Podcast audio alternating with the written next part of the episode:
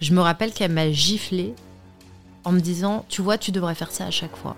Danser à l'Opéra de Paris. C'est un rêve que j'avais quand j'étais petite. Mais alors, que se passe-t-il quand on atteint ce rêve? Je panique, euh, je danse mal, et là j'apprends que je suis renvoyée. Et est-il aussi doré qu'on l'imagine? Et en fait, bah, il s'avère que c'est pas du tout ça euh, dans ces étoiles en fait. Victoria d'Auberville, mon invitée de cette semaine, l'a réalisé. À 8 ans, elle débarque à l'opéra et découvre un monde de rigueur, d'apprentissage et de passion, mais aussi de compétition et de jugement permanent. Bête, bête, bête. Victoria, elle est bête, elle retient rien, et vraiment. Comment réussir à garder la motivation malgré les doutes? Mais j'avais toujours quelque chose à l'intérieur de moi qui me disait Ouais, mais t'as un truc, tu vois. Comment faire de sa différence une force Bon, bah, je suis grande, alors euh, qu'est-ce que je vais faire de ça, tu vois? Comment réinventer le système plutôt que de s'adapter à lui? Je travaillais toute ma vie mon corps, aujourd'hui, ça va me servir à exaucer mes rêves. C'est tout ce que nous partage Victoria dans ce nouvel épisode d'InPower. Nous, ce qu'on veut, c'est que notre enfant elle soit heureuse. Si c'est la danse, et ben ça sera la danse, Mhm. et on verra. Et je suis ravie de vous inviter à rejoindre ma conversation avec Victoria d'Auberville. Bonjour Victoria Bonjour Louise Bienvenue sur InPower, je suis très contente de te recevoir. Je suis contente parce qu'en plus je sais des choses sur toi, mais, mais pas du tout toute ton histoire. Et, et j'ai exprès euh, très peu recherché au final ton parcours pour que tu, tu nous le livres.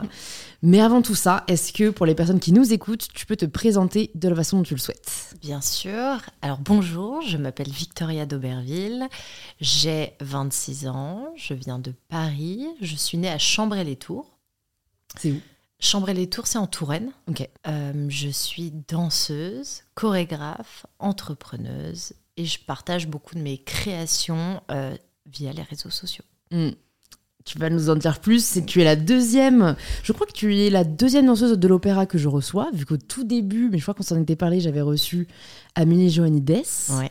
Euh, et puis ensuite, j'ai eu Julie Granger, mais qui n'était pas l'opéra. Bon, euh, ce que je trouve assez fascinant avec les danseurs de l'opéra, c'est que c'est des personnes qui, très tôt, ont su ce qu'ils voulaient faire et, et s'y sont tenus. Et je me suis toujours demandé, est-ce que, en fait, euh, peut-être que le, le- le fait qu'ils aient toujours rêvé à ça font qu'ils ne remettent même pas en question leurs rêves, tu vois, arriver à 18 ans, par exemple? Ou est-ce qu'en fait, euh, euh, peut-être certains se forcent à rester parce que, ben, en fait, c'est tellement de sacrifices durant l'enfance que, que c'est un peu difficile de dire finalement, j'ai envie d'autre chose? Bon, on va parler de tout ça, mais toi, quand est-ce que, quand est-ce que tu réalises que tu veux faire de la danse ton métier Alors moi, pour moi, ça commence à l'âge de 5 ans, vraiment. Euh, donc, je te la fais très courte, mais j'ai j'ai commencé par le tennis. Et je me retrouve face à un prof euh, bah, qui, qui n'a pas du tout euh, l'envie et le temps euh, de réellement m'apprendre à faire du tennis. Et comme je suis ambidextre, en fait, je change la raquette tout le temps et je ne fais que des coups droits. Donc ça énerve tout le monde. Ma mère entend parler de tout ça. Elle voit que bah, je suis désespérée parce que je m'en sors pas du tout. Donc elle me dit, on va, si tu veux, on peut aller dans, un petit cours de ballet ensemble. Tu vois si ça te plaît, tu fais ta première expérience et on verra. Et donc j'arrive à mon premier petit cours. Donc à l'époque, euh, je vivais euh, sur euh, Chambray-les-Tours, à Chambray-les. Euh, et je, je vois qu'en fait, j'adore ça. Alors au début, c'est plus l'aspect être avec les copines et avoir, euh, tu vois, le petit tutu rose, la petite tunique avec la jupette. Et je, voilà, il y a la musique aussi, parce que j'adore la musique. Donc tout de suite, ça me touche. Et ensuite, euh, la passion, vraiment, elle est venue le jour de ma première scène. Et ma première scène, elle se fait à 6 ans pour le spectacle, parce que chaque année, tu as des spectacles. Et je fais un bonbon dans Casse-Noisette. Et là, je me dis, c'est le truc de ma vie, quoi. Je me dis, c'est dingue, les gens me regardent, il y a de la musique, je danse, et je suis avec mes copines. Et là, la passion commence où je me dis, je veux faire ça de ma vie. C'est hyper tôt, c'est hyper Ouais. jeune. Tu Ouais. te souviens à 6 ans euh, de, de ce sentiment ou on te le raconte? En fait, je me rappelle très bien parce que je me sens submergée d'émotions, tu vois. Et c'est ça, je trouve, qui te fait comprendre que c'est ça qui est là pour toi et que tu vois, tu vas, tu vas toucher à ça. Je me rends évi- évidemment pas compte de tout ce que ça comprend. Et ça, tu le découvres après. Mais je me dis juste, la scène, c'est extraordinaire, ça me transporte. Et aujourd'hui, je me vois, enfin, à 6 ans, je me voyais pas faire autre chose que ça. Donc, euh, C'est voilà, ouais. c'est fou comme je trouve, il y a quand même une part de euh, d'inné on va dire, euh, par rapport à ça Parce que je pense qu'il y en a à 6 ans, leur pire cauchemar, ce serait d'être sur scène, Bien sûr. d'être regardé par tout le monde. Et il y en a qui, au contraire, goûtent à, ce, ce- à, goûtent à la scène. Et, et- et c'est d'ailleurs, euh, que ce soit dans la danse, dans la musique, dans le théâtre, en fait, on a beaucoup qui, qui parlent de ce que tu décris, quoi. Cette espèce d'adrénaline ou de, ou de sensations qui sont exacerbées une fois que tu es sur scène et qu'après, tu vas essayer d'aller rechercher, quoi. Mm, complètement. Euh, et donc, quand est-ce que tu arrives à Paris? Est-ce que vous déménagez à Paris pour la danse? Euh, non, pas vraiment. En fait, mes parents décident euh, d'être psychothérapeute sur Paris. Donc on part. Euh, je me rappelle qu'en plus pour moi c'est très compliqué de partir. On vivait à la campagne, donc de me retrouver à la ville, ça a vraiment été assez dur. Je me retrouve du coup à vivre à Paris. Il faut trouver une nouvelle école de danse. Et Dieu merci, en fait, on, m'inscrit au conservatoire du 7e et je rencontre des profs merveilleux qui sont géniaux, qui ont envie, tu vois, de donner. Et, euh, et voilà, et en fait, euh, dès, euh, six ans et demi, euh, ils voient que j'ai du potentiel. Moi, je comprends pas trop ce que ça veut dire. On me dit juste ce que tu fais, grosso modo, c'est pas mal. Donc, je suis heureuse de savoir que c'est pas mal ce que je fais. Et de là, on commence en fait à, parler à mes parents en disant voilà, on voit que Victoria, elle aime danser, elle aime travailler aussi, et elle en a envie. Est-ce que elle peut envisager, et vous aussi, parce qu'il faut que les parents, évidemment, soient là, et on en parlera après, mais c'est un soutien énorme venant des parents. Euh, et donc, est-ce que l'opéra peut être une idée euh, de carrière pour Victoria, ou en tout cas d'y intégrer euh, dès l'année prochaine? Donc, on ne sait pas vraiment de quoi on nous parle. On comprend en fait que avant de présenter l'opéra, il faut avoir un professeur particulier. Et il y en a un en particulier qui forme extrêmement bien tous les danseurs et qui a presque un taux à 99% de, De réussite, réussite. sur tous les enfants, tu vois, qui rentrent à l'opéra. Donc évidemment, on se dit, euh, on va la rencontrer, etc. Et, euh, et c'est là où j'ai reçu ma première gifle parce que ce professeur en question, euh, évidemment, me poussait toujours beaucoup. Et la, la fois où j'ai très bien réussi et exécuté un mouvement, je me rappelle qu'elle m'a giflé en me disant, tu vois, tu devrais faire ça à chaque fois. Et c'est là où je me suis dit, tiens, euh, c'est un métier qui est très particulier. Je me rappelle qu'en plus, ma mère était au-dessus, euh, c'était, il y avait une mezzanine au-dessus de la classe de danse et ma mère l'a vue. Et je me rappelle du regard de ma mère qui m'a regardé euh, en mode, c'est fini, plus jamais. Donc euh, ça a été un peu, euh, tu vois, euh, plein d'émotions parce qu'à la fois je me disais mais ce métier est magnifique et tout, mais je tombe, tu vois, sur une personne qui, qui, À des vois, méthodes ouais, pas à des forcément hyper méthodes bienveillantes, quoi. complètement et, et je vois dans le regard de ma mère que déjà je verrai plus jamais cette coach et que la danse on va en discuter. Donc on rediscute de ça et c'est là où en fait mes parents, euh, ce que je trouve très important en fait, commencent à me dire voilà, euh, on se rend compte de ce que représente ce métier. Aujourd'hui, euh, il faut faire attention à ton rapport avec les coachs. Et Dieu sait qu'on en parle beaucoup. Et voilà, et te protéger, et savoir que si ça, ça ne doit plus jamais arriver, et que s'il y a des moments où les frontières sont franchies, ça s'arrête là, ça va pas plus loin. Là, t'as 7 ans, c'est ça? Ouais. J'ai 7 ans. Mais déjà, je trouve, je sais pas si c'est parce qu'ils sont psy, tu vois, et tu pourras Mm, nous mm, dire mm, euh, mm, comment mm. toi tu l'as ressenti. T'es fait unique ou pas? Non, j'ai un grand frère. Ok. Mais ne serait-ce que de considérer autant, en fait, les souhaits d'une enfant de 6-7 ans, moi, je trouve ça admirable. Je, je suis d'accord. Parce que, en fait, souvent, à 6 ans, les parents vont te dire non, mais c'est une passade. ou- Ça va passer. Voilà, c'est pas, c'est pas encore ce qu'elle veut. Euh, et, et- et ils ont vraiment le mérite de, de considérer, en fait, là, ta passion à un moment T, pas en se disant, oui, mais dans 20 ans, qu'est-ce qu'elle fera? Non, c'est là, elle aime ça et on va explorer euh, la voie qui peut lui permettre de, poursuivre son rêve. En fait, ce qu'il faut savoir, c'est que avant là tout ce que je te raconte, euh, tous les soirs, je mettais la musique à fond dans le salon et je faisais deux heures de chorégraphie de danse. Et c'était sur toutes les musiques possibles. Donc, si tu veux, je pense que déjà dès le début, mes parents se sont dit, wow, La gamine, elle danse tous les soirs comme une folle. Euh, elle est là à regarder tous les films de ballet. Euh, elle ne parle que de ça. Tu sens que je n'ai qu'une envie, c'est de faire ça. Alors ça, je m'en rappelle pas, mais évidemment, je me rappelle, tu vois, tout le temps être dans la création, de me dire, tiens, j'ai envie de, faire une maison de Cendrillon et Cendrillon qui s'élève et qui danse. Tu vois, je me crée vraiment des, des grands tripes euh, et, voilà, je pense que mes parents l'ont vu, ils se sont dit, de toute manière, nous, ce qu'on veut, c'est que notre enfant, elle soit heureuse. Si c'est la danse, et eh ben, ça sera la danse, mhm. et on verra. Donc, euh, je pense que ça a été finalement le meilleur des, accompagnements, c'est juste de se dire, je veux que mon enfant, il soit heureux, et, euh, et dont justement cette histoire de claque, je pense que ma mère, elle s'est dit, mais moi, je voulais juste ma fille, elle soit heureuse. Il était hors de question qu'il y ait une claque prévue mm. euh, dans mm. le parcours. c'est clair, c'est clair. Mais, euh, mais voilà, après, euh, évidemment, bah, je présente l'opéra et, et, je suis intégrée. Donc, c'est assez intéressant parce que tu n'es pas au courant tant que tu ne le vis pas. Quand tu fais une audition, surtout pour les enfants qui ont entre 8 et 12 ans, tu te rends compte qu'il y a tous les parents derrière. Donc l'école de danse de l'opéra se situe à Nanterre. Tu dois venir à Nanterre le matin. Tu as deux étapes. La première, elle est physique, où on regarde ton corps, comment tu es fait. Et la deuxième, c'est technique. C'est pour voir comment tu exécutes les mouvements et si tu as aussi la mémoire pour t'en rappeler et les exécuter sans te tromper. Ce qui est très très dur. Je me rappelle, moi, c'était vraiment un des trucs les plus durs, c'était me rappeler de ce qu'on me montrait. mais la technique était là. Et donc j'arrive dans ce lieu année nette, parce que c'est les jours, tu sais, il y a un jour pour les filles et un jour pour les garçons. Donc on n'est pas mélangés. Et je vois toutes ces mamans avec toutes les filles, tu sais, en train de leur tirer les cheveux et tirer, tu sais, avec la brosse, la queue de cheval pour qu'elle soit bien parfaite et bien serrée. C'est un concours de Miss aux États-Unis, tu sais. Mais j'ai gardé la queue de cheval bien serrée, mais c'est aussi un truc qui, qui me plaît et, c'est ma signature.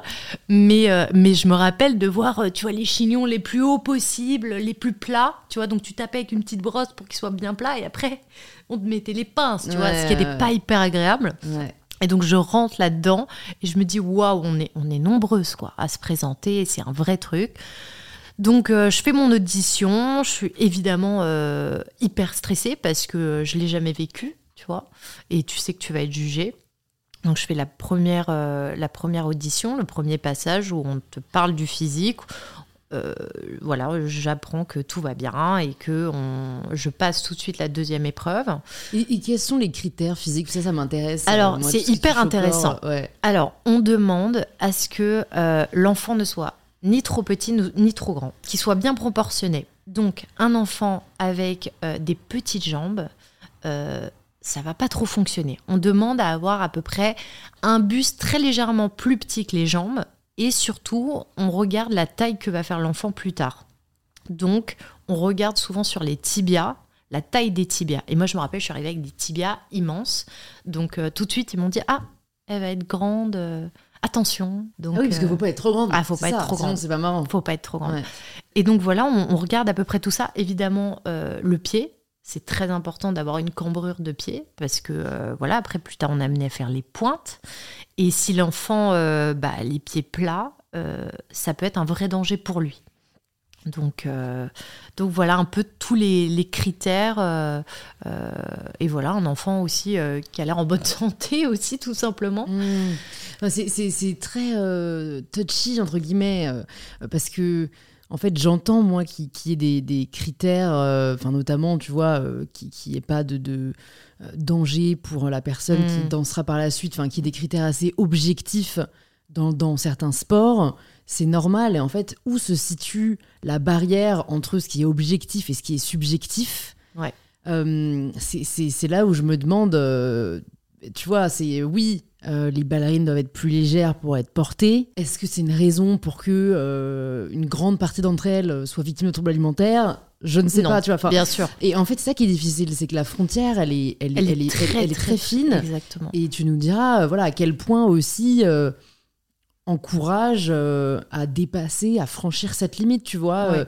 Euh, alors je me souviens de Black Swan, hein, un film qui m'a traumatisé, Bien faut sûr, le dire. bien sûr. Je suis, voilà, là pour le coup, pour les films, je suis sensible. Mais à la fois, il y a une part de vrai et il y a une part aussi, évidemment, c'est c'est un film de. quoi. C'est ça reste, Ouais. tu vois, un peu de la science-fiction. De, mémoire, euh, euh, par- pour, pour le corps, justement, elle avait ce truc où elle essayait de, de se de, de s'agrandir. Elle, elle se, elle se flexait aussi le plus possible Ouais. les pieds. Enfin, Ah bah ça, en fait, euh, en fait, t'as l'impression que, ouais, euh, En fait, il, défie je euh, pense le, que- le- le corps humain. quand tu es dans un métier de sport, peu importe euh, lequel, tu as envie de modeler ton corps à l'image de ce que tu as envie de devenir. Et moi, je me rappelle que petite, j'avais la chance d'avoir un coup de pied assez important. Donc le coup de pied, c'est la pointe. Euh, et de me dire, mais j'ai envie qu'il le soit encore plus. Et ma méthode à l'époque, mais, en, mais c'est pas un truc qu'on m'avait dit, c'était ça venait, tu vois, de, de moi-même où je me suis dit, bah en fait, si euh, je mets mon pied dans le coin du canapé, donc l'espace entre le canapé et le sol, mon pied, et à l'époque, tu es un enfant, donc tu es mou. Tu vois ce que je veux dire J'avais aucune douleur à faire ça. Je mettais mon pied sous le canapé, j'appelais mon père, je disais papa viens t'asseoir, et je sentais que ça me forçait, sauf que je ne sentais absolument rien. Et aujourd'hui, je serais incapable de faire ça et ça me, ça me casserait les os. Mais à l'époque, j'étais totalement modelable. Pareil, en souplesse, je prenais des élastiques, je mettais une jambe, une autre jambe, on tirait et je restais, je m'endormais comme ça. Évidemment, le matin, euh, j'hurlais Maman, pitié, décroche-moi, euh, je suis devenue trop molle. Tu vois, parce que petit, justement, tu as le, potenti- le potentiel pardon, de construire tout ça. Voilà, après, euh, après je, je pense que le ballet euh, euh, n'est pas du tout quelque chose de naturel pour le corps. Ça, c'est une évidence. Et voilà, après, on se construit aussi en, en- faisant aussi attention à son corps. Enfin, moi, je me suis toujours dit que je voulais placer très tôt des limites dans ma vie en tant que ballerine, c'était je ne veux pas avoir de troubles alimentaires et je ne veux pas tomber là-dedans.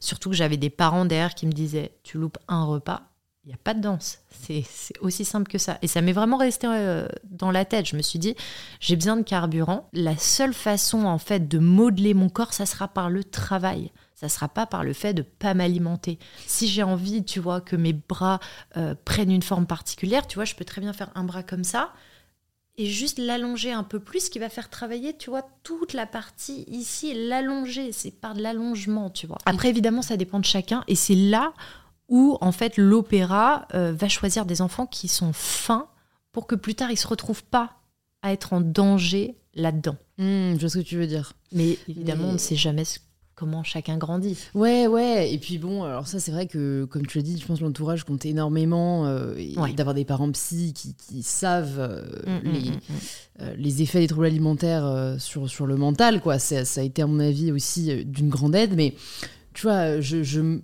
demande si ça suffit de se dire euh, je ne veux pas avoir des troubles alimentaires, donc j'en aurai pas. Bien sûr, Non, toi, d'a- t'as jamais été euh, sujette à. euh, moi, si tu, tu, vois, veux- même euh, l'orthorexique, euh, qui est un trouble qui commence à être de plus en plus connu, Ouais. qui est un peu de contrôler tout ce que on mange, euh, contrôler tout le sport qu'on fait pour essayer d'atteindre une forme de perfection. euh. Je crois qu'à l'époque, comme déjà euh, on était. Enfin, là, je te parle vraiment de quand j'étais petite, donc ça se joue à entre 8 et 9 ans. C'est pas encore un gros sujet parce que ton corps est encore baby, un Ouais. peu bébé. Donc, j'ai pas de poitrine à ce moment-là, je me rends pas compte, à part, euh, tu vois, les moments où on dit rentre ton ventre, mais en fait, rentre ton ventre, ça veut dire aussi prends ta posture, tu vois, de ballerine quand tu, quand tu es en entraînement. Je j'ai pas eu, euh, tu vois, ce moment où je me suis dit, bah tiens, euh, euh, je vais commencer à, à vouloir changer mon image et à travailler euh, sur mon corps en, en arrêtant de manger. Moi, je me rappelle de vraiment manger un paquet de bonbons par jour et de ne penser qu'à ça, tu vois. C'est de me dire, je fais mon cours, après, je vais chercher mon paquet de bonbons et je suis tranquille. Et mon Mm. panini et tu vois, tout, Mm. tout ce qui va avec le Nutella et compagnie. Voilà. Après, évidemment, plus on grandit, plus, tu vois, moi, à 12 ans, j'ai commencé à avoir de la poitrine et pas les autres. Et je faisais 10 cm de plus. Je fais, en fait, j'ai fait ma poussée de croissance à l'âge de 12 ans, donc je me retrouve à faire 1m70, ce qui est grand. Ouais. Avec les pointes, tu comptes euh, à peu près euh, 7 cm de plus, donc je suis la, la géante concrètement. Et c'est là où je me dis, tiens, j'ai de la poitrine, tiens, euh, il y en a qui sont quand même plus fines que moi, euh, qui ont surtout... Moi, j'ai fait un petit peu de natation et j'adorais ça, donc ça va développer très rapidement mes épaules. Et, euh, je voyais que j'étais un peu la grande à épaules et à néné, tu vois. Donc à l'époque, je me rappelle, ce moment-là était un peu compliqué. Et, euh, et, en fait, je me disais pas que c'était par l'alimentation que ça allait changer, mais plus, tu vois, je mettais des brassières pour que ça écrase un petit peu, tu vois, pour que ça se voit moins. Et je me disais, de toute manière, je, faisais à l'opéra euh, presque entre 4 et 6 heures de danse par jour, tu vois. Où était vraiment le, moment déjà où déjà tu n'as pas le temps de grignoter, ça c'est clair et net. Tu as ton, ton déjeuner, ton goûter et ton dîner, avec le petit déjeuner du matin. Mais, euh, mais je ne voyais pas comment, en fait, euh, j'allais ne pas pouvoir manger, sachant que ça me demandait une énergie folle, tu vois. Mais pourtant, c'est ce que certaines font. Bien sûr, mais c'est une question mentale. Comment elles, comment elles font C'est du euh, mental. Il y en a qui ont le mental pour tenir sans manger. Mm. Et moi, je l'avais pas. Mm. Et tu sais qu'une fois, je me suis dit, bah tiens, euh, euh, j'aimerais bien, euh, tu vois, louper peut-être le dîner. demain, peut-être mon ventre, il serait plus, pas, plus plat, pardon. Mais laisse tomber, dans la nuit, il fallait que je mange des brownies, quoi. J'avais mm. trop faim. Donc, Donc voilà. tu as toujours réussi à écouter ton corps. Ouais, ouais, c'est ça. Et puis, j'étais pas, je pense, j'étais pas dans un rapport d'autodestruction avec mon corps. Je me disais, tiens, depuis petite, j'ai du potentiel dans ce métier, physique aussi je peux pas le cramer, tu vois, en arrêtant de manger, en commençant à pu tenir sur mes pieds, en me blessant, parce que ça, on le sait bien, ça nous pend au-dessus de la tête. C'est si tu t'alimentes pas, tu peux le blesser très facilement. Si tu manques de sommeil, tu peux te blesser très facilement. La blessure, pour moi, c'est ma pire hantise. Et c'est pour ça mmh. aujourd'hui que ça m'est jamais arrivé. J'ai toujours fait gaffe et je ne veux pas me blesser et je veux vraiment être. Après, il y a le côté aléatoire et ça peut arriver. Et, je me suis déjà tordu la cheville. Mais la grosse blessure, hein, ça nous pend au-dessus euh, voilà, de, de, notre carrière. Et, mm. et j'avais pas envie que ça arrive. Et je savais très bien que je voyais des copines qui mangeaient rien. Et, et c'était tendinite, c'était euh, le pied, ça allait pas bien. Il y avait toujours un problème. Donc Ouais, donc tu as toujours euh, senti que te nourrir, euh, c'était au contraire euh, un cadeau que tu faisais à ton corps et pas, Exactement. Et pas un obstacle. Ça, c'est hyper puissant. J'ai toujours eu tendance, tu vois, à suivre ce que je ressentais. J'avais faim, je mangeais. Mmh. J'avais pas faim, je mangeais pas. Et il y a des trucs que je détestais manger et des choses que j'adorais manger et voilà. Et les profs, ils vous aient pas... Parce que le rôle, parfois, d'une simple parole peut être euh, Bien sûr. vraiment très violente. Je me demande si ça a changé, ça, euh, vu que, bah, mine c'était il n'y a pas si longtemps hein, que tu y étais. Euh, Complètement. est-ce que est-ce que y a encore cette, cette célébration mm, mm. de la minceur en fait, de la minceur mais même de la restriction parce que comme je le dis dans mon livre en fait c'est pour les pour les femmes c'est presque plus le fait qu'elles se plient aux règles qu'on va célébrer qui, qui, qui, va être loué par la société que le fait qu'elle ne mange pas, bien sûr, que le fait qu'elle soit mince en fait. Mm, mm, c'est mm. plus le fait de suivre, d'obéir à des dictates et de, de, en fait nous-mêmes euh, euh, nous nous y complaire qui va être célébré. Et, et parfois je trouve qu'il y a euh, ouais une espèce de, d'encouragement à s'imposer des règles pour, pour qu'on renvoie une certaine image de nous-mêmes et comme tu le disais d'ailleurs de, de, notre mental, de notre volonté. Ouais, c'est du cas par cas parce que ça dépend de chacune. Euh, j'avais, j'ai toujours eu une physionomie mince, donc j'ai jamais eu le droit à la réflexion. En revanche, moi, la réflexion, c'était t'es grande. C'était tout le temps t'es grande, t'es grande, t'es grande. Quand on est en ligne, parce qu'il faut savoir que aussi il faut euh, pouvoir euh, rentrer au début dans le corps de ballet. Le corps de ballet, il faut la même taille, et, tu vois, euh, le but, c'est pas que tu en aies une qui attire plus l'œil. Ça doit se fondre dans le décor. C'est ça aussi un peu la magie de, l'opéra et du ballet. C'est que tout doit être harmonieux. Et moi, on me disait, bah, toi, t'es pas la fille qui contribue au fait que ça soit harmonieux, t'es grande. Et j'avais 12 ans. Donc, c'est moi, j'étais plus omnibulée par le fait que j'étais grande. Et, mais à la fois, c'est ce que je voulais. Tu vois, je me rappelle, euh, quand j'étais petite, me dire, j'aimerais bien être grande. Et alors que ma maman est petite, tu vois, et que mon père fait 1m80, ce qui n'est pas non plus gigantesque. Et voilà, juste c'est venu, euh, bah, j'étais grande et c'était comme ça, et de toute manière, là, je pouvais rien faire. Tu vois, il n'y avait pas ce truc ça de. Ça se contrôle pas par. Euh, je pouvais pas arrêter de manger, j'allais sûrement continuer peut-être à grandir, tu vois. Donc, moi, j'étais plus dans ce côté, bon, bah, je suis grande, alors euh, qu'est-ce que je vais faire de ça, tu vois? Est-ce que j'en fais, bah, quelque... enfin, j'en fais quelque chose qui me rend triste et je me dis, bah, c'est comme ça, ou juste je me dis, tiens, je vais en faire une force si je suis grande, ça veut dire que en scène, on me verra un peu plus, que mes bras ils sont plus grands et que mes jambes elles sont plus grandes. Donc qu'est-ce que je vais faire de ça? Et en plus, quand tu es grand, surtout petit, tu as un aspect un peu Bambi. Donc, tu vois, quand tu fais les pas, on se dit, oh, euh, grande jambe, tu vois. Et t'as pas de muscles. Tes muscles, à toi, ils mettent plus de temps à venir que les autres. Donc, tu as cet aspect un peu Bambi où je me disais, OK, faut créer du muscle. Je me suis mis très tôt, tu vois, à faire du pilate et du, tout ce qui était renforcement. Parce que je me disais, moi, je tiens vraiment moins bien sur mes jambes que les autres, tu vois. Et ma qualité, euh, euh, surtout dans le ballet dès 12 ans, c'était de faire beaucoup de pirouettes. Donc moi j'adorais tourner. Je me disais tiens en fait quand je tourne t'as pas le temps en fait de voir que je suis grande. Donc c'était drôle et c'est devenu un peu ma principale qualité en tant que ballerine. Mais voilà moi j'étais plus sur le côté. Euh, on me dit que je suis grande, donc il faut que je travaille plus parce que j'ai un peu un aspect Bambi. Moi-même, je le vois sur mes vidéos. Après, j'ai eu beaucoup de profs qui me disaient, euh, comme j'avais beaucoup de mal à apprendre les chorégraphies, que j'étais bête bête, bête, bête. Victoria, elle est bête, elle retient rien. Et vraiment, tu vois, le professeur pouvait montrer cinq fois la chorégraphie et j'étais paumée. Je me rappelais plus du début. Et je pense que c'était parce que j'étais impressionnée, je manquais de confiance en moi. Et c'est là où, en fait, on s'est rendu compte que j'étais dyslexique. Et ça m'a un peu ouvert les yeux en me disant, bah tiens, euh, qu'est-ce que c'est être dyslexique? Est-ce que j'ai des gens dans mon entourage qui sont dyslexiques? Donc là, je commençais à apprendre que Patrick Dupont est dyslexique, qu'il y a plein de stars de la danse qui sont dyslexiques. Donc je me dis, ok, c'est un, au contraire, c'est un truc qui va me donner, tu vois, un côté un peu à la mode aussi.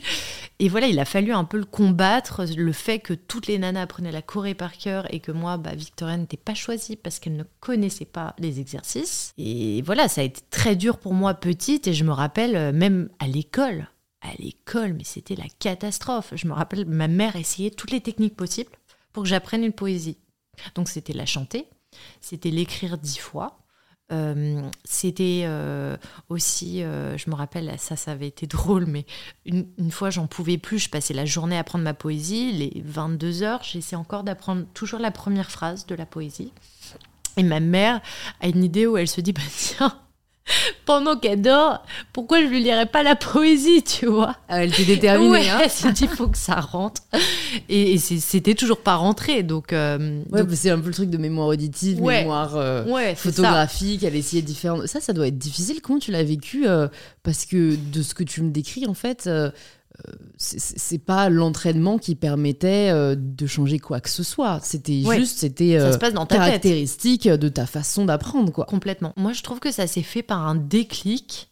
Le jour où j'ai vraiment eu confiance en moi, euh, j'ai déjà j'ai plus eu peur du regard des autres parce qu'il faut savoir que aussi dans la lecture, j'avais des problèmes à, à bien lire et, j'avais en fait j'avais la trouille. Concrètement, j'avais la trouille de lire, j'avais la trouille euh, de devoir montrer au professeur ce que j'avais dû apprendre et que je ne savais plus montrer. Donc la trouille contribuait au fait que j'oubliais encore ah plus vite. Et ça, c'était la cata. Hmm. Donc le jour où je me suis dit tiens, de toute manière, euh, je suis dyslexique. Il y a des choses que j'apprendrai plus vite et des choses que j'apprendrai moins vite. Parce que si tu te rends compte que quand tu es dyslexique, tout ce qui n'est pas important à retenir, tu retiens. Je peux chanter euh, toutes les chansons que j'écoute euh, tous les jours par cœur. Je les écoute une fois, je m'en rappelle. En revanche, chorégraphie de danse, ça rentre pas. Donc, je ne sais pas. C'est sûrement aussi un choix, tu vois, euh, un peu inconscient. Mais voilà, je, pense que la trouille a beaucoup contribué au fait que bah, ça se passait pas bien. une fois que c'est passé, d'un coup, je commençais à beaucoup mieux apprendre. Alors, c'était pas encore du 100%, mais c'était déjà 60%. Mm. Et, et, je trouve qu'avec le temps aussi, c'est pas que la dyslexie s'en va, mais c'est en tout cas, elle s'atténue beaucoup. Tu vois D'accord. Elle s'atténue beaucoup. Parce que de toute manière, lire devant tout le monde et mal lire et qu'on rigole de toi, c'est fait. Ouais. ça, et puis, t'as plus trop de raison de le faire à 26 ans, quoi. Euh, complètement. tu lis pour toi. Euh. Mm, mm, complètement.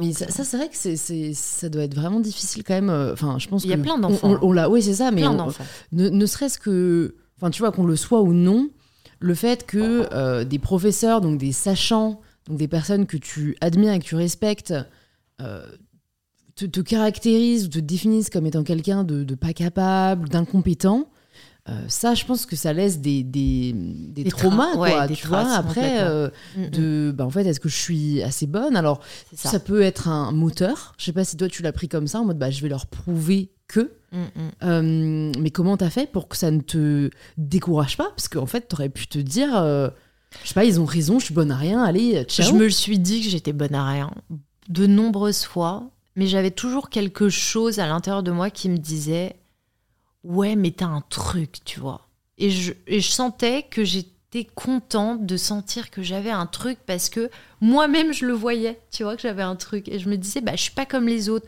Tu vois, toutes mes copines, euh, chez elles, elles écoutaient de la musique classique. Moi, je rentrais chez moi, je mettais Sean Paul.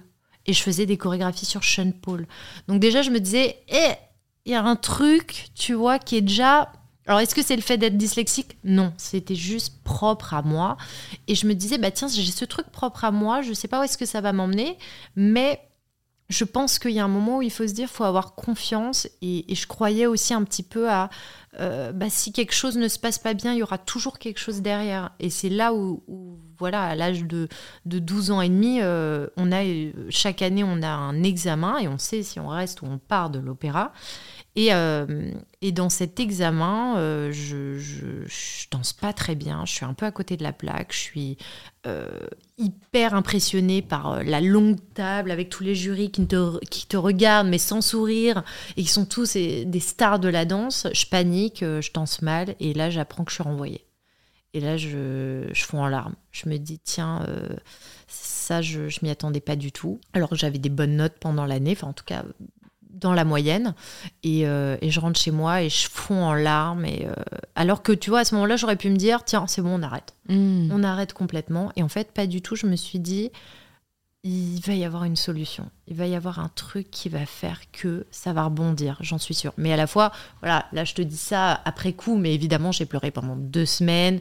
Euh, j'étais au bout de ma vie je voulais plus entendre parler de l'opéra. J'ai fait un an ensuite dans une école qui m'a un peu, tu vois, euh, pris, euh, euh, pris en selle pendant l'année en plus, qui s'est occupé de moi, qui m'a vraiment aidé et donné, tu vois, un coup de niaque. Je représente l'opéra à, du coup, à 13 ans et je suis réintégrée à l'opéra. Et là, je me dis, génial, coup de poker, trop cool. Et ensuite, je comprends que ça va être bientôt le moment de gagner sa vie et de rentrer en compagnie. Et c'est là où, euh, grand bouleversement dans ma vie, tous les rêves que j'avais, en me disant oui, si un jour je suis danseuse étoile, et eh ben je voyagerai dans le monde entier, je travaillerai avec les plus grands chorégraphes du monde, euh, je, pourrais euh, raconter un petit peu mon métier aux enfants, je pourrais à la fois donner des cours et chorégraphier, et évidemment bien gagner ma vie aussi. Et en fait, bah, il s'avère que c'est pas du tout ça euh, dans ces étoiles, en fait. Surtout maintenant. Alors, il y a 50 ans, c'était ça, mais aujourd'hui, ça l'est plus. Donc, Qu'est-ce qui a euh, changé? Plein de choses. Il y a l'aspect financier qui a changé. Le fait que hum, je pense aujourd'hui, euh, comme les danseurs dansent tous les soirs, ils n'ont pas le temps de pouvoir accéder à d'autres projets et prendre le temps de les faire. Et, et, les tournées, évidemment, aujourd'hui, il y en a moins, quoi. À l'époque, euh, la danse était en, top du top euh, de ce que c'était, tu vois. Et aujourd'hui, vachement moins, parce qu'il y a moins de médiatisation et que les gens, euh, tu vois, la danse, la danse tu vois, bah, c'est joli à voir, elle est plus médiatisée sur TikTok, quoi. Complètement. Euh, Aujourd'hui, voilà, ouais. Mais moi, tu vois, je trouve ça bien. Oui, oui, c'est sûr. Bah, en fait, c'est un. Enfin. Peu importe, tu vois, qu'on danse bien ou qu'on danse mal. Aujourd'hui, je pense que ce qui est important, c'est que les gens soient heureux et euh, trouvent quelque chose euh, à partager. Et je trouve que la danse, c'est du partage. Tu vois, ça s'adresse à quelqu'un. Même si tu peux danser pour toi, ça s'adresse à quelqu'un. Et, et moi, j'adore me dire qu'aujourd'hui, la tendance, quoi, c'est danser c'est vrai que ça démocratise énormément la danse, ça la rend plus accessible. Donc moi, c'est ça que je trouve génial.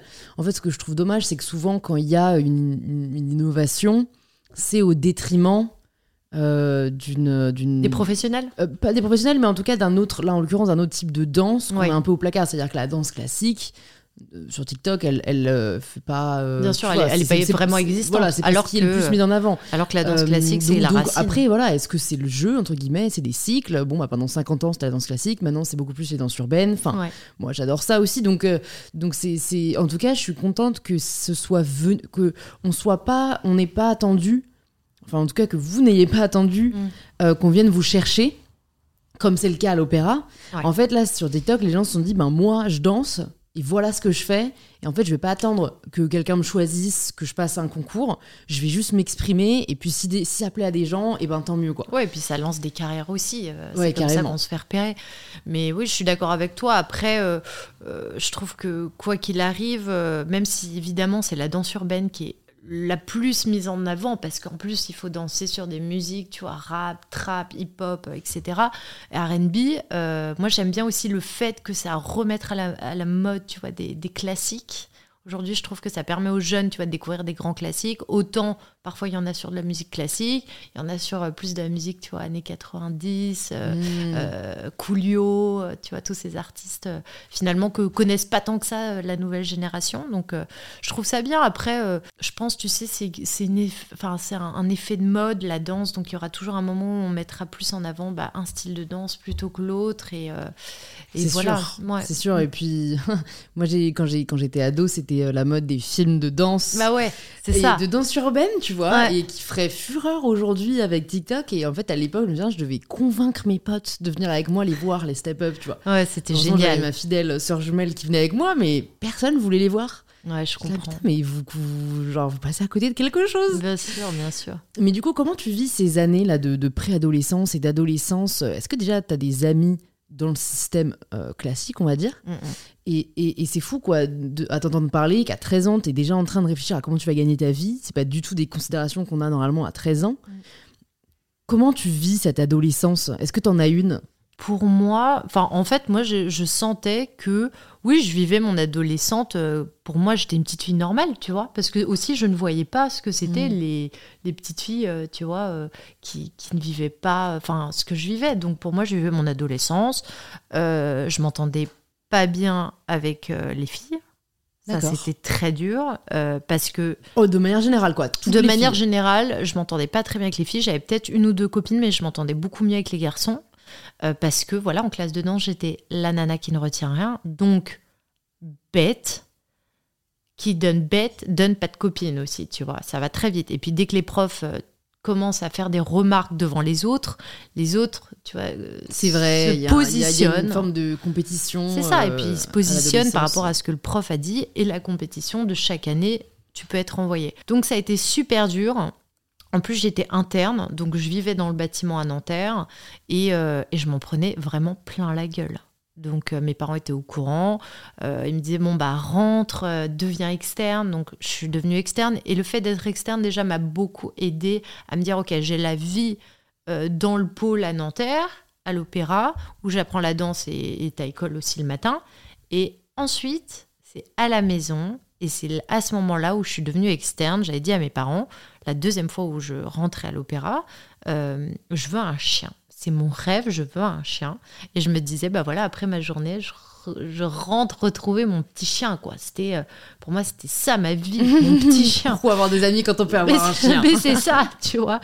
Et il est fidèle, lui. Donc, euh, tu vois, il, vraiment, je, je, me rappelle que ça a été très compliqué. Et aujourd'hui, c'est, je dis pas que j'ai oublié toute cette partie-là, mais en fait, je pense que quand les choses sont trop dures, tu vas les occulter un peu d'une certaine façon, mmh. tu vois. Mmh. Et, euh, et aujourd'hui, évidemment, je garde un mauvais souvenir de toute la partie relationnelle avec certains professeurs et avec certaines filles. En revanche, ce que je trouve très bien, c'est qu'on emmène les enfants et on les amène à devenir matures. Et ça, je trouve ça génial parce que ça apporte une éducation à l'enfant. Et aujourd'hui, tu ne peux pas, je trouve, réussir dans ta vie si tu n'as pas des bases solides sur ton éducation. C'est-à-dire le travail, euh, la puissance aussi de, de, ce que tu vas créer dans ton travail et de ce que tu vas emmener aujourd'hui.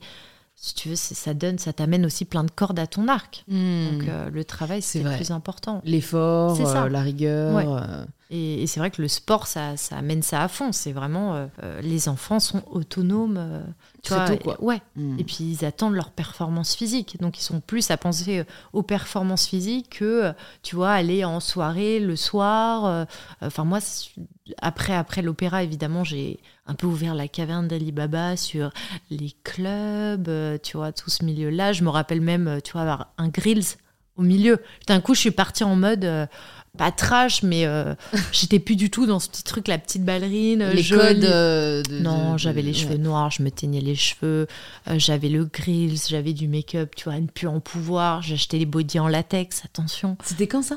C'était, j'avais 19 ans, donc c'est l'année où, en fait, euh, c'est juste l'année quand je reviens de l'Opéra de Bordeaux, parce qu'après mon cursus à l'Opéra, j'ai un contrat à l'Opéra de Bordeaux. Euh, je fais euh, le lac des Cygnes là-bas euh, avec le corps de ballet pendant un an et demi. La vie ne me plaît pas, l'ambiance ne me plaît pas. Et je décide, en fait, quand tu as un premier contrat, tu dois faire une deuxième audition pour avoir ton CDI. Je décide de ne pas faire la deuxième audition et de rentrer à Paris. Euh, sans nouveau contrat de danse, en me disant bon bah je retrouverai un autre. Et puis j'avais envie de faire plein d'expériences, tu vois, personnelles. Et c'est là où euh, bah voilà, je commence à, voir les clubs et je me dis bah, en fait c'est un truc de malade, ça danse, tu vois. Et je rencontre plein de danseurs hip-hop, je rencontre euh, euh, plein de danseurs voilà qui m'apprennent des nouvelles choses sur mon métier. Et là, je me dis, ça, c'est méga important. J'ai besoin de savoir ce que c'est vraiment la danse. C'est pas que le ballet, c'est pas que euh, une certaine façon de travailler, comment eux ils font. Et c'est là où je me dis, ça c'est intéressant, c'est un bon moment dans ma vie, tu vois, de découvrir tous ces gens qui sortent le soir et qui vont s'entraîner et qui en profitent pour aller en club et danser. Et moi, je me rappelle, tu vois, assister à des battles de danse de malades. Donc il y a des battles de danse à Paris dans les clubs. Ouais, bien sûr, j'en ai déjà vu. films. Bien sûr, bien Ouais. sûr. Et je voyais ça et j'étais là, wow, et moi j'étais à l'Opéra de Paris, il n'y avait pas du tout ça, il n'y avait pas cet esprit, tu vois, de, de show en fait. Je trouve que Hmm. le, parfois le ballet ne t'amène pas dans ce côté show-off. Et moi, j'ai trouvé ça génial. Tu vois, là, je me rappelais de la petite Victoria qui écoutait euh, Sean Paul et, et qui faisait son show, euh, tu vois, euh, dans le salon. Donc je découvre un peu tout ça. Euh, ensuite, euh, j'ai de nouveaux contrats dans des compagnies, donc j'en fais plein. Euh, je pars à Monaco, je pars à Stuttgart, je pars à Madrid. Enfin voilà, je voyage énormément. Je voyage aussi en, à Novosibirsk, en Sibérie. Donc la grande expérience. Euh, Et est-ce que c'est c'est ce que tu imaginais, tu vois, à la fin de tes, de tes études, à la fin de l'opéra? Est-ce que quand tu commences à danser dans des compagnies, Mm. c'est ce que tu imaginais Pas du tout. quand, quand tu étais plus jeune? Pas du tout. Parce que, en fait, le, tu, es, tu es toujours considéré un peu comme un élève, en fait. Moi, je, me suis dit, tiens, je rentre dans le monde adulte. Et en fait, il y a toujours ce rapport entre les coachs et l'élève, malgré le fait que tu es majeur et qu'aujourd'hui, bah, tu fais ça pour gagner de l'argent. Il y a toujours ce truc d'élève, de tu dois correspondre à tout. Tu dois correspondre à tout, tu dois euh, être dans les rangs, tu vois. Et ça ça m'allait pas. Et plus j'ai grandi, plus je voyais, je me disais, oh là, oula, ça me convient pas, euh, je dors plus la nuit, euh, je me réveille le matin, je suis hyper stressée. euh, voilà, je voyais que c'était pas, c'était pas l'univers en fait où il fallait que j'aille. Et je me suis dit, bah, comment on fait quand on rêve d'être danseuse classique et que les compagnies, tu vois, ne marchent pas et que ça correspond pas aux attentes, etc., etc. Donc tu avais toujours ce rêve. Ouais. jamais, t'as jamais euh, eu envie de d'abandonner ou de changer de voie? Non. Non, parce que. euh, Enfin, tu vois, je, mangeais danse, je me levais danse. euh, et aujourd'hui, tu vois, ce que je trouve intéressant que j'avais pas avant, c'est que euh, je, aujourd'hui, je ne me considère plus. euh, pardon, c'est pas vraiment je ne me considère plus, c'est plutôt aujourd'hui, je ne suis pas une fille qui est une ballerine. Tu vois ce que je veux dire? Je ne suis pas cette identité-là. Je suis une femme qui est passionnée par la danse, mais je ne suis pas la danse. Et, ce que je- je- j'ai créé avec toutes ces années, tu vois, de, de, de travail, etc., m'ont permis de comprendre que j'ai ma propre identité hors de la danse. Il y a Victoria, il y a la danse, et il y a Victoria qui danse. Et c'est deux personnes totalement différentes. Et c'est vrai que je me rendais compte que dans les compagnies, on racontait aussi beaucoup des histoires tristes, que c'était toujours bah, le cygne qui meurt ou la princesse qui a pas le chéri, nanana. Et je me disais, bah tiens, euh, moi qui suis une nana, tu vois, plutôt joyeuse, bah j'adore, hein, j'adore, tu vois, tout l'aspect triste et tout, ça monte en émotion, je trouve ça magique, mais je me disais, mais ça manque d'un truc un peu fun, un peu drôle qui attire les gens, tu vois, il y a, y a pas tant de personnes que ça qui viennent nous voir danser euh, dans, les, dans les opéras. Mm. Donc euh, à ce moment-là, euh, euh, bah, je, je me retrouve à revenir sur Paris à la fin d'un contrat à l'étranger et de commencer tout doucement à poster des vidéos sur les réseaux sociaux. Et là, on est en quelle année? Et là, on est, euh, bah, il y a 4 ans. Tu vois. 2019. Ouais, exactement. Je rentre à Paris en 2019, c'est ça. Et, et, je commence à mettre un petit peu des vidéos et aussi mes vidéos tu vois, de, de performance en scène. Et je commence à être contactée par euh, euh, des marques, euh, des, des, événements pour faire des performances. Et je me rends compte qu'aussi l'aspect financier est extrêmement intéressant en fait. Et je dis waouh, ok, bah, essayons. Donc je suis appelée à faire, en plus à ce moment-là, gros coup de chance, campagne mondiale pour la marque Miyake, tu vois, grand moment. Et je me dis, mais c'est génial, c'est tous les jours faire quelque chose de différent, euh, tous les jours être dans la création, tous les jours, euh, voilà, euh, être pas déboussolé, mais être dans l'action de qu'est-ce qu'on va faire, il faut que ça aille vite, il faut que ça corresponde. Je me suis dit, mais ça y est, c'est ça que j'aime. Mais après, à quel moment, tu vois, je me suis dit, à quel moment je vais en avoir suffisamment régulièrement pour pouvoir en vivre, de manière sereine. Exactement. Mm. Et petit à petit, euh, j'ai commencé à créer de plus en plus de choses, à chorégraphier, à performer. Donc ça, ça a commencé à me créer mon réseau, plus le fait d'être suivi, de commencer à être suivi sur les réseaux sociaux. Euh, voilà, j'ai commencé à avoir de plus en plus, en plus, en plus, en plus de boulot.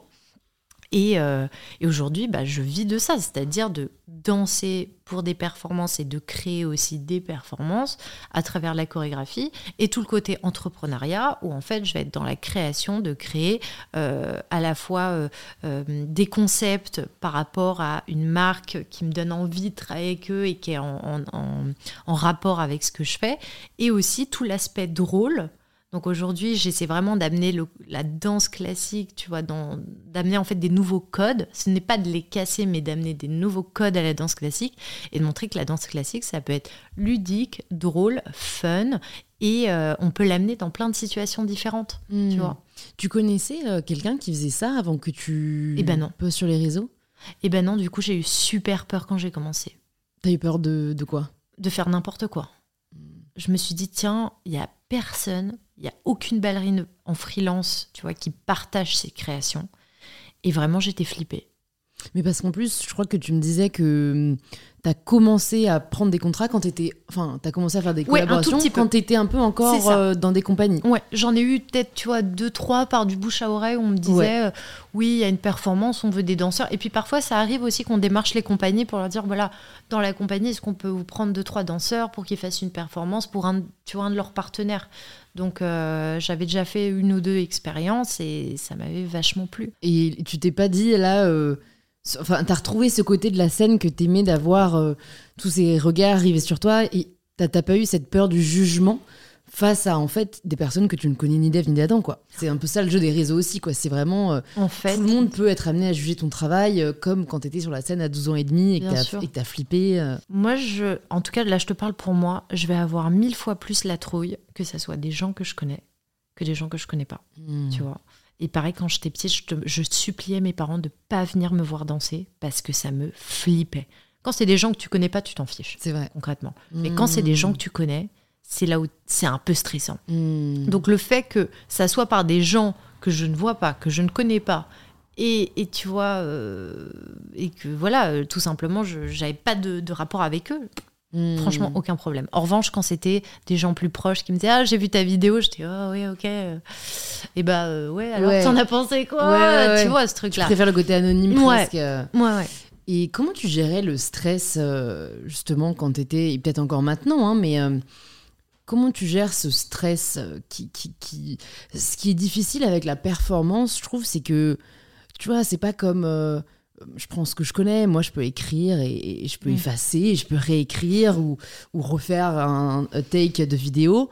Toi, tu as un moment et c'est tout. Et t'en as pas deux, quoi. Mm. Comment tu fais pour apprivoiser cette peur-là? C'est dur, alors ça se fait aussi avec le temps, mais euh, moi je me rappelle vraiment avoir des grosses crises de stress, tu vois, aller 8000 euh, fois aux toilettes et avoir envie de faire pipi, mais non-stop jusqu'au moment où je rentre sur scène. Euh, j'étais tellement terrorisée que j'en ai, parlé un peu avec mes parents en disant j'aimerais bien trouver une méthode, soit par la sophrologie, soit par l'hypnose, parce que je m'étais un peu renseignée déjà, J'ai fait de la sophrologie pendant deux mois. En fait, à chaque séance, je m'endormais. Donc je me suis dit bon bah ça on laisse tomber puisque le but c'est pas que j'apprenne à m'endormir sur scène. Euh, et ensuite j'ai fait de l'hypnose et c'est là où euh, en fait ça a vraiment bien marché sur moi. Donc c'était de l'hypnose ericksonienne et on faisait vraiment des points d'ancrage en disant donc au moment en fait où tu rentres sur scène, tu es à ta place et tu es dans ton cercle lumineux qui fait que tu es protégé quoi qu'il arrive. Et ce truc-là m'a défait de toutes les angoisses que je pouvais avoir. Alors, évidemment, j'ai encore ce. Tu vois, avant de monter sur scène, je suis toujours un petit peu stressée, ce qui est normal. Mais il faut que ça reste sain. C'était ça. C'est quoi la différence avec la visualisation? En fait, euh, si tu veux, la, visualisation, tu es plutôt euh, dans, le rapport de la projection. Tu vois ce que je veux dire? Quand mm. tu, tu, es dans la visualisation, tu vas te créer ton univers. Alors que l'hypnose, ça crée un point d'ancrage qui fait qu'à n'importe quel moment, si tu appuies dessus ou si tu l'enclenches par la pensée, il va se faire tout seul et tu n'auras pas besoin de rester dans la concentration de ce point d'ancrage. Parce qu'il sera là évidemment ça se travaille. C'est pas du premier coup tu crées un truc et le mm. truc est là à mm. vie. Pas du tout. C'est quelque chose qu'il faut travailler. Évidemment bah il y a des moments où ça marche un petit peu moins parce que si les conditions sont différentes et que bah t'entends euh, euh, dans le public que les gens parlent à fond donc du coup ça te stresse et parfois t'entends que les gens parlent pas du tout. Donc pareil ça peut te stresser. Euh, et voilà. Et puis aussi la magie de la scène fait qu'il se passe toujours quelque chose de différent donc parfois ça peut être tiens euh, j'ai levé le bras euh, il y a la moitié du tutu qui s'est déchiré euh, c'est déchiré comme ça. Donc la cata peut-être que j'ai un sein qui peut sortir ou la pointe elle est pas enfin j'ai une ça m'est déjà arrivé par exemple d'avoir l'élastique de ma pointe qui s'arrache et de devoir tu vois continuer à danser pendant une ou deux heures avec le, ruban arraché quoi et d'être en panique totale donc là ça ça pète complètement mm. euh, tu vois ton point d'ancrage hein. là il y en a mm, mm, plus du tout c'est sauf qui peut mais euh, c'est le mode survie là ouais c'est ça c'est ça donc euh, donc voilà moi ça m'a vachement aidé vraiment à canaliser le stress, à me sentir aussi, tu vois, mieux dans mes baskets et, euh, et d'avoir aussi conscience que la danse, euh, et ben c'est de la danse. Tu vois, c'est... Enfin, je me rappelle petite, je me disais, c'est un truc de malade, ça prend toute ma vie, c'est mon monde, tu vois, c'est, c'est mon eau. Pas du tout. C'est de la danse. Ça, c'est très fort, je trouve, euh, que tu aies réussi à, à, te désidentifier à ta pratique. Mm, mm, mm. tu as commencé à 6 ans, tu as, étudié euh, ce domaine-là euh, toute ta vie, et que tu arrives à tenir ce discours-là, je trouve ça très fort. Est-ce que tu as eu, un, est-ce que as eu un, une pratique, une méthode spécifique pour y arriver? Non, en fait, je pense que c'est juste par pure réflexion où je voyais plein de danseuses qui se prenaient, euh, tu vois, au sérieux, quoi. En fait, je me suis dit, c'est normal qu'elles se prennent au sérieux. C'est normal parce que, voilà, il y a beaucoup d'enjeux, etc. Et, en fait, c'est plutôt en, apprenant, tu vois, d'où venait vraiment la danse. Je me suis dit, ça vient d'où, en fait, euh, tu vois, la danse, etc.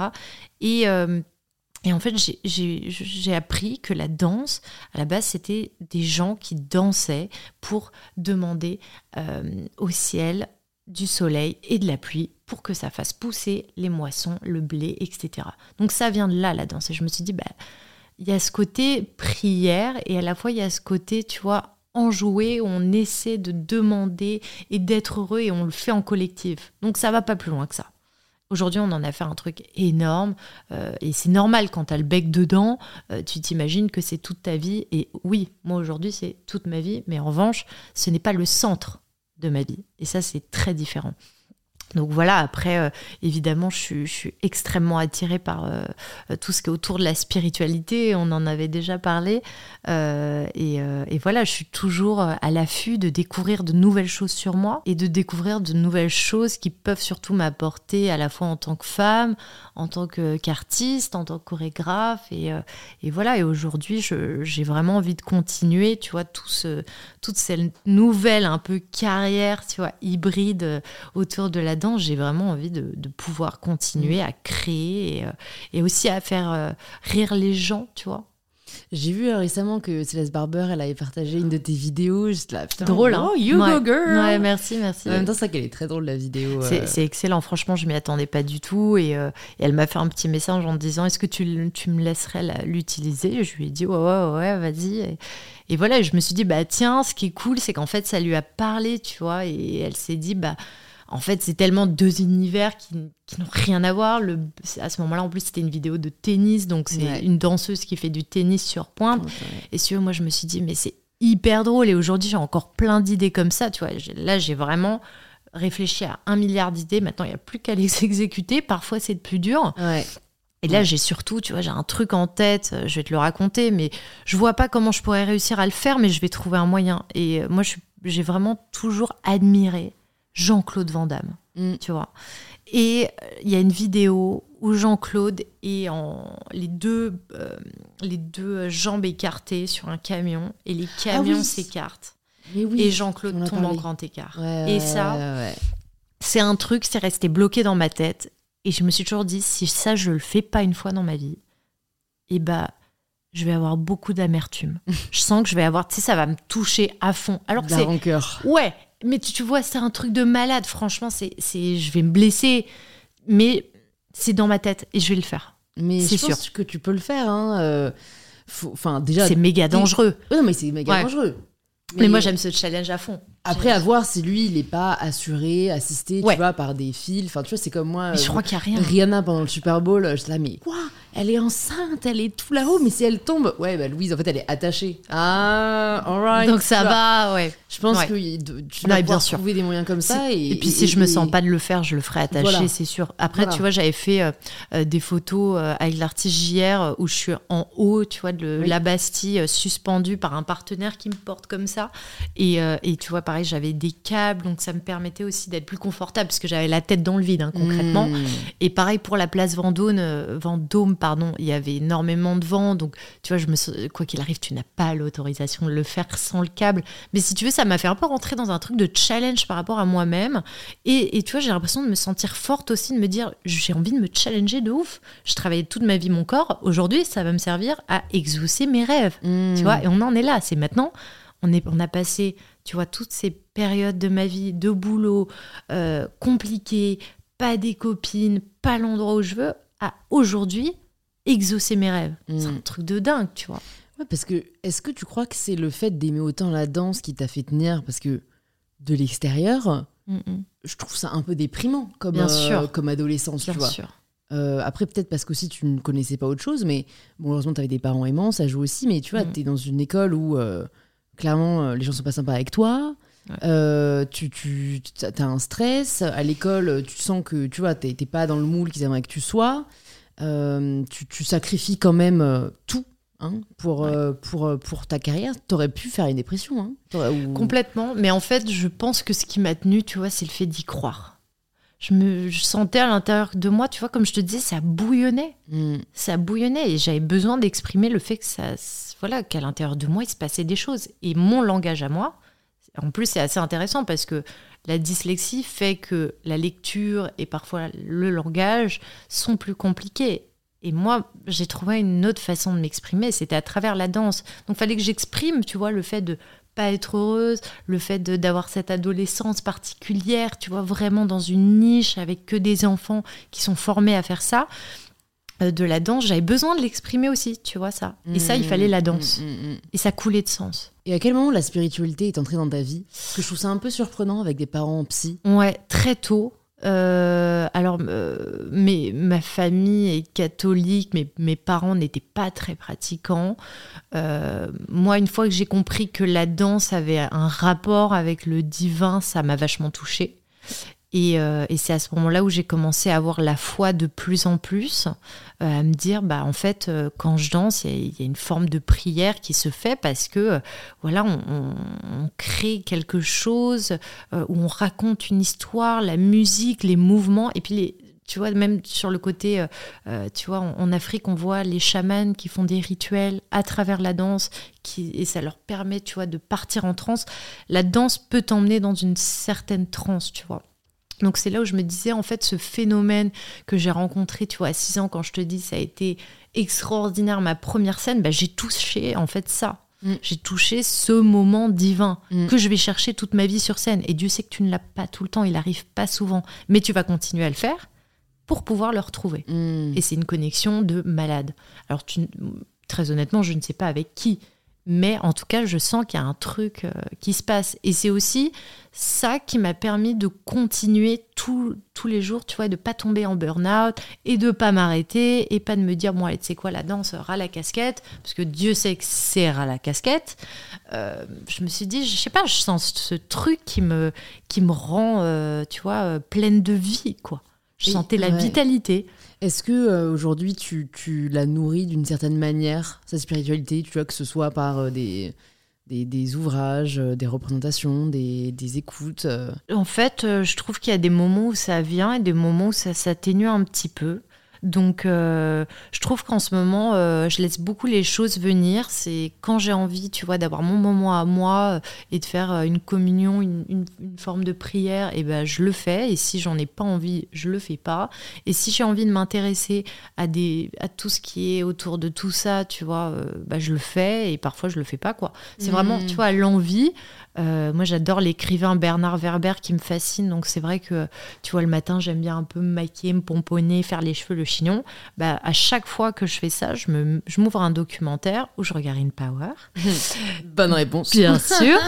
non, mais ce qui est vrai, surtout. Euh, mais euh, j'aime beaucoup, tu vois, écouter, par exemple, des interviews de Bernard Werber où il parle de, de sa vision, tu vois, il parle de la régression, il parle de tout ça. C'est hyper intéressant parce que je pense que ta vie est faite pour de un, te découvrir et travailler sur tes talents et donner. Et ça, c'est les hmm. points les plus importants. Donc déjà, tu as besoin de te connaître, tu as besoin de savoir ce que vraiment tu as envie de donner et créer et ce que tu as envie d'apporter. Donc voilà. Qu'est-ce que tu as gardé comme routine de tes années à l'opéra? Alors, je continue toujours évidemment à m'entraîner. Donc, euh, ça se passe à 11h30 du matin. Je suis à la barre, entraînement. Ça dure entre 1h30 et 2h, voire un peu plus. Si j'ai une performance, euh, j'ai rendez-vous avec ma coach dans la salle à côté pour, euh, pareil, 2-3 heures de training à travailler les variations et à les affûter. Si je n'ai pas de performance, je vais plutôt partir dans la création de quelque chose qui me plaît, que j'ai envie de faire. Euh, plutôt voilà de filmer et de créer pour les, les réseaux sociaux et sinon c'est par rapport à la chorégraphie où j'écris beaucoup euh, et, on me demande aussi euh, beaucoup parfois euh, mon avis ou que je vienne et chorégraphier totalement un projet. Et ça, ça me prend vachement de temps. Hmm. Hmm. C'est quelque chose que tu aimerais développer Oui, complètement. Mais ça, tu vois, ça se fait tout seul et, et ça se fait aussi à travers plein de, de choses différentes. Là, on m'avait demandé de, de, de, chorégraphier le festival de l'horlogerie et d'amener plein de danseurs. Donc voilà, je laisse vraiment les choses venir. Et je trouve qu'il ne faut pas être trop pressé. Tu vois. Mm, mm. Je trouve que je dois encore euh, euh, voilà, euh, comprendre exactement ce que j'ai envie d'amener dans la chorégraphie, ce que j'ai amené, ce que j'ai encore envie pardon d'amener dans ma danse et voilà, tu vois. Je me sens pas pressée. Ouais. Non, mais on sent que tu as confiance aussi dans, dans, en la vie. Mm. Je trouve depuis le début, c'est assez fort. Faut arrêter d'avoir peur parce que c'est le pire, quoi. Et Dieu sait que j'ai eu peur, tu vois.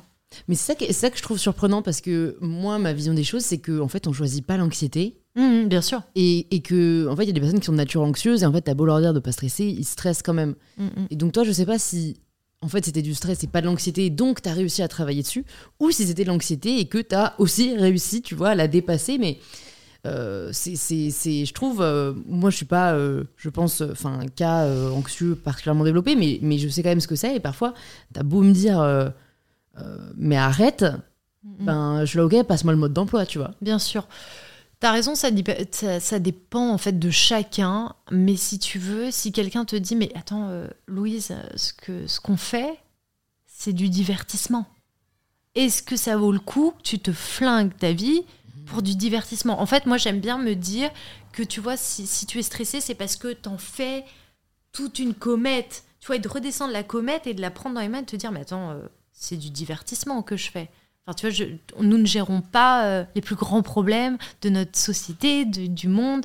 Tu vois, donc je me dis, tiens, si on posait ça à plat pour voir vraiment de quoi il s'agit et d'arrêter d'avoir la tête dans le guidon et de se dire, ok, je pose ça à plat, on parle de divertissement. Qu'est-ce que j'ai envie d'amener là-dedans? Et moi, ce que je fais, c'est du divertissement. Qu'est-ce que j'ai envie d'amener là-dedans? Point barre. Hmm. Parfois, je le fais bien, parfois, je le fais pas suffisamment bien, parfois j'ai envie de le faire différemment, parfois j'ai envie de mettre les deux pieds sur un camion et de faire comme Jean-Claude Van Damme, tu vois.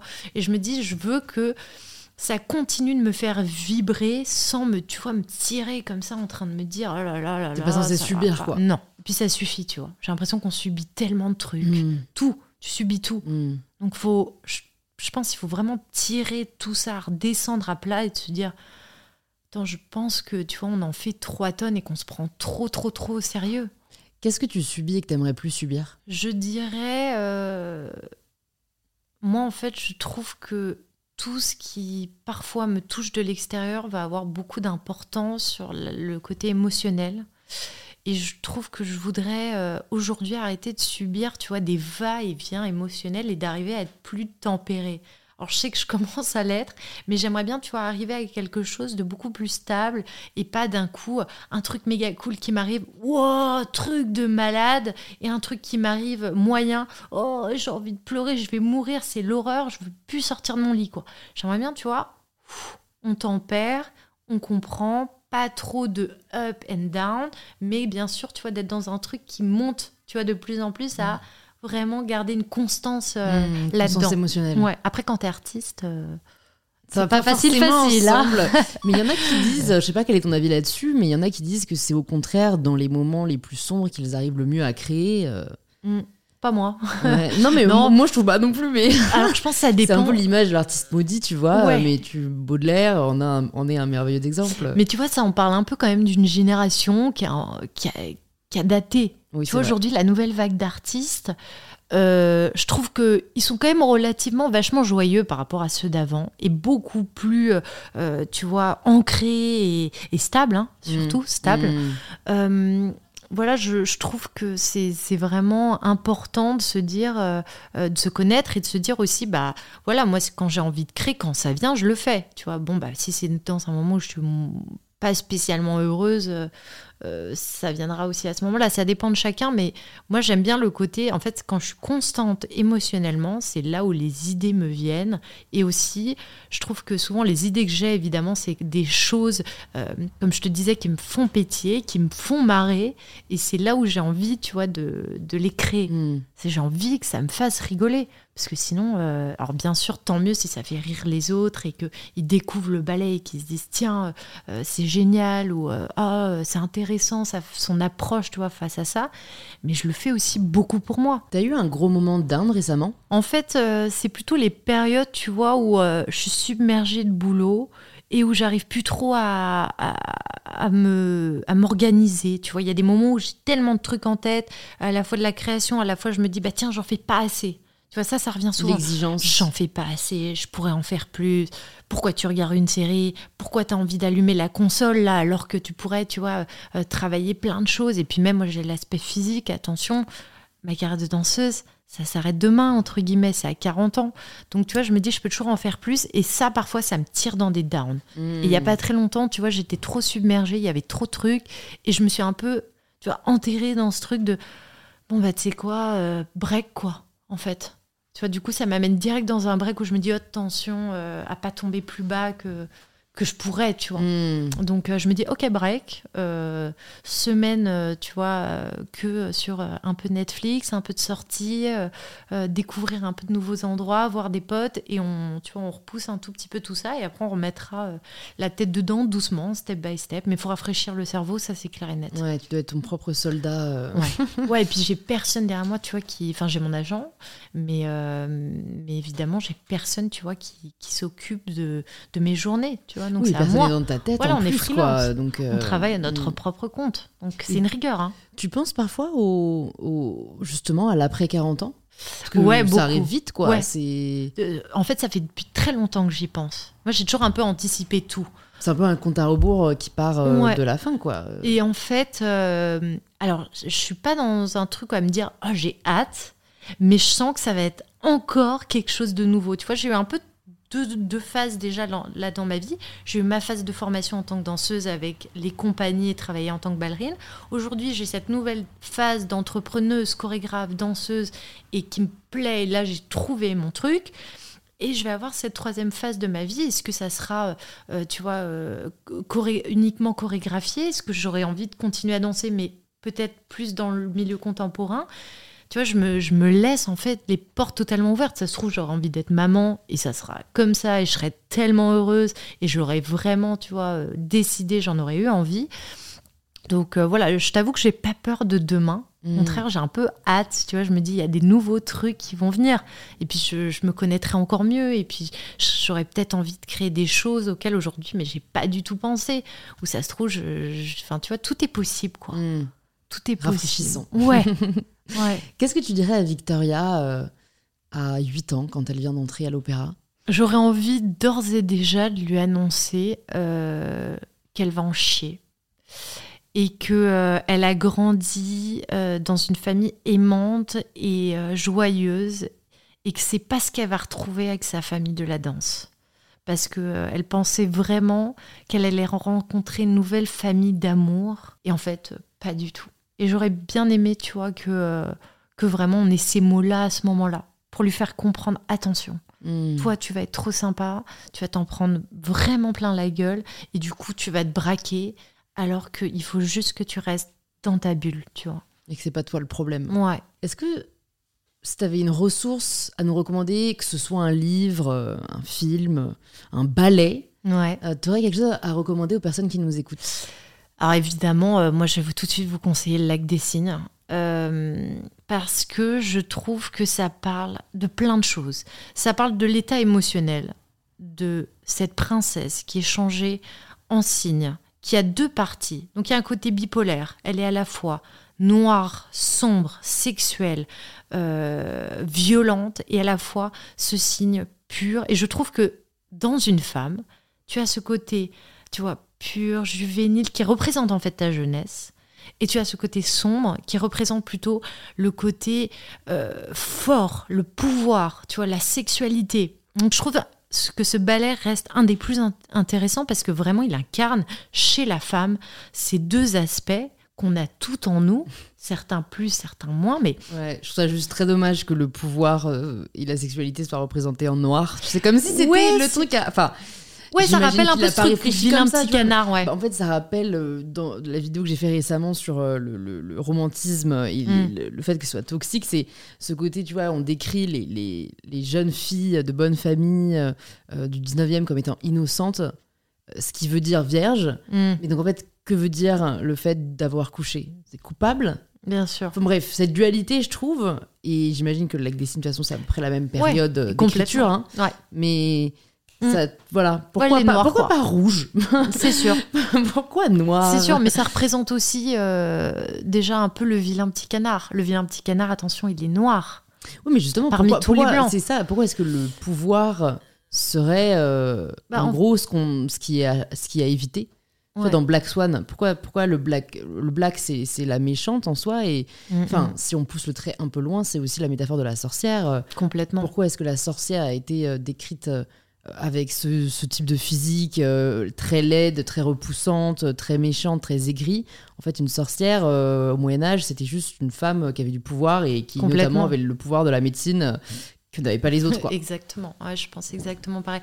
Mais ouais, c'est vrai que voilà. Ça bon, je suis d'accord, il est ça noir. peut t'inspirer un lac de cygne 2.0. Bah ouais, écoute, just- écoute, voilà, carrément, carrément. Mais voilà, en tout cas, je trouve que c'est c'est un ballet. Bon, déjà, les musiques de Tchaïkovski, elles sont Ouais. absolument magnifiques et, et ça berce et tu là-dedans. Après, le ballet est long, donc je trouve que c'est bien de le regarder. Tu vois. euh, pas petite partie par petite partie, mais d'être prêt à se dire que tu vas avoir quand même presque 2h45 de ballet. Et voilà, je trouve l'histoire est belle, ça parle de deux parties, donc on peut se reconnaître là-dedans. Euh, Il y a le, le- prince, il y a, tu vois, le, le- le méchant sorcier. Est-ce que finalement, elle n'est pas un peu plus attirée par le sorcier? Tu vois, qui est un peu plus peut-être excitant que ce prince, tu vois, qui est parfait. Donc, tu vois, si tu creuses vraiment à l'intérieur de cette histoire, Il y a, des plein de trucs. euh, profonds. Ah ouais, ouais, il y a plein de trucs. Donc, euh, voilà, voilà trop mon chouette. conseil. euh, Et si tu pouvais entendre quelqu'un sur In Power, qui est-ce que tu aimerais entendre? Bah, je- Bernard Werber. Il Ouais, quoi déjà il est, il est Bernard Werber, il est écrivain, Écrivain. et il est euh, conférencier. Il parle beaucoup de l'hypnose, euh, de la spiritualité. euh, et je trouve que c'est quelqu'un d'extrêmement intéressant. Et j'adore aussi, si je peux me permettre de rajouter une deuxième Bah oui, personne, j'aime beaucoup Amélie Nothomb, Ouais. que je trouve passionnante, Mm, brillante, mm. mais brillantissime même. Ouais. Il n'y a pas de mots. Je trouve cette femme fascinante. Et elle, tu vois, elle n'est pas rentrée dans les dictates qu'on impose aux femmes. Mm, carrément. Donc Carrément. voilà, je trouve c'est que... vrai, elle est très mystérieuse, donc je serais Ouais. curieuse aussi d'en savoir plus sur elle. Mm. Bah écoute, trop cool Victoria, je vais te poser Merci, la Louise. dernière question. Pardon, Attends, pardon, pardon, pardon. normalement. La question signature. Ah oui, oui, c'est vrai, pardon. Ça signifie quoi pour toi prendre le pouvoir de sa vie? Prendre le pouvoir de sa vie aujourd'hui, je dirais que c'est avoir le contrôle, avoir le choix et avoir l'autonomie de se sentir euh, à sa place et d'avoir le droit d'être à sa place. C'est ça aujourd'hui que ça représente pour moi. Super. Bah écoute, Mm. merci beaucoup Victoria de votre sur In Power. Pour les personnes qui nous écoutent, qui veulent en savoir plus sur toi, qui veulent voir tes vidéos, où est-ce que tu veux qu'on les redirige? On peut trouver mes vidéos euh, sur euh, les réseaux sociaux Instagram et TikTok et je présente aussi toutes mes chorégraphies dessus, euh, mon travail, mon actu. Et voilà, c'est Victoria d'Auberville, tout collé. Tout collé. Voilà. Bah, écoute, je mettrai ça dans les notes du podcast. Et puis bah, j'espère à très vite. Merci Louise, à très vite.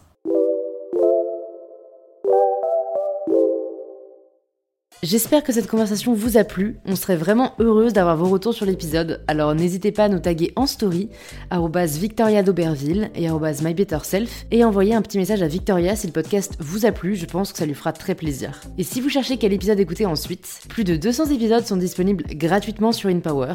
Vous pouvez vous abonner directement sur la plateforme que vous êtes en train d'utiliser. Je vous dis donc à très vite pour un tout nouvel épisode d'InPower.